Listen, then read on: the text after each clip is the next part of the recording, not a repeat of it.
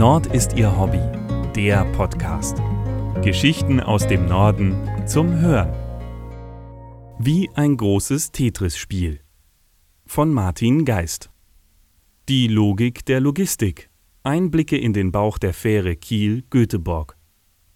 Willkommen an Bord. Wenn die Stena Germanica in Kiel ablegt, gilt das nicht nur für jährlich mehr als 400.000 Menschen, sondern ebenso für Fahrzeuge, Trailer und Frachtstücke der eher ungewöhnlichen Art. Den Bauch des Schiffes für alle Beteiligten auf bekömmliche Weise zu füllen, bedeutet dabei erhebliche Tüftelarbeit. Das sei ein bisschen wie ein großes Tetris-Spiel, grinst Daniel Ellenbrand. Er muss es wissen.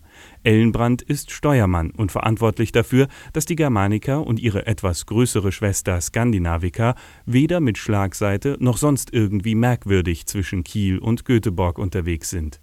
Eine durchdachte Beladung ist dabei unverzichtbar. Nicht nur, dass die Fracht über Breite und Höhe des Schiffes hinweg ausgewogen verteilt sein muss, alles sollte auch noch so organisiert sein, dass Laden wie Löschen möglichst schnell vonstatten geht. Sicher hat die Fuhre natürlich ebenfalls unterwegs zu sein.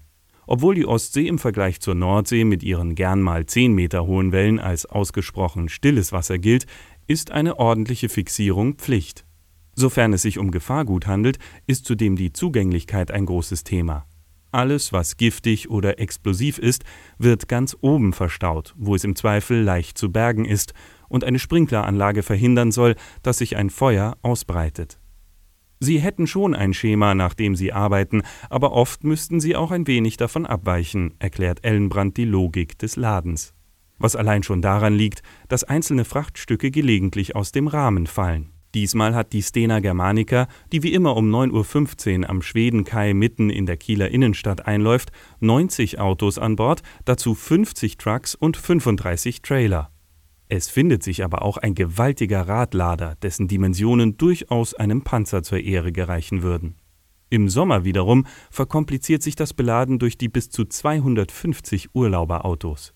In Höhe der Wasseroberfläche die Lkw, in der Mitte die Container und Trailer, oben das Gefahrgut und im Keller die Pkw. So in etwa lautet die Grundordnung für das gut 240 Meter lange Schiff. Ist es komplett voll, würde die Fracht aneinandergereiht eine Strecke von vier Kilometern ausmachen. Da müsse man dann schon Gas geben, sagt Vorarbeiter Sven Horst von der Kieler Seehafen GmbH. Sobald das Schiff angelegt hat, ist Horst oder einer seiner Kollegen der wichtigste Ansprechpartner für Männer wie Ellenbrand. Löschen und Beladen sind ihr Job. Ladelogik auch hier. Selbstfahrer verlassen das Schiff zuerst, danach macht sich die Truppe von Vorarbeiter Horst ans Werk. Jede Menge fabrikneue Volvos werden herausgefahren, dazu die Trailer und eine ganze Reihe Lastwagen. Bis 12 Uhr muss die Stena Germanica leer sein, was nach Horsts Erfahrung ein sportliches Ziel darstellt. Besonders dann, wenn Frachtstücke so ihre Eigenheiten aufweisen. Ein Mega-Radlader will erst einmal fachgerecht bewegt werden, und neulich suchten die Männer vom Hafen geraume Zeit verzweifelt nach dem gut versteckten Anschaltknopf für ein Elektrofahrzeug.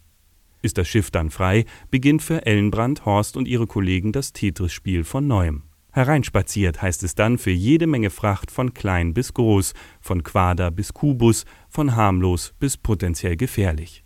Damit der Kapitän Punkt 18.45 Uhr für die Fahrt zurück nach Schweden Signal geben kann. Mehr Geschichten aus dem Norden gibt es auf nordistierhobby.de. Dort finden Sie auch Bilder und Videos zu den Artikeln. Um keine Folge zu verpassen, abonnieren Sie diesen Podcast. Zusätzlich können Sie uns mit Empfehlungen und Kommentaren unterstützen. Nord ist Ihr Hobby, der Podcast wird gesprochen von Hans Pieper. Der Podcast ist ein Angebot des ADAC Hansa e.V. Amsingstraße 41 20097 Hamburg. Verantwortlicher im Sinne des Presserechts ist Christian Hief.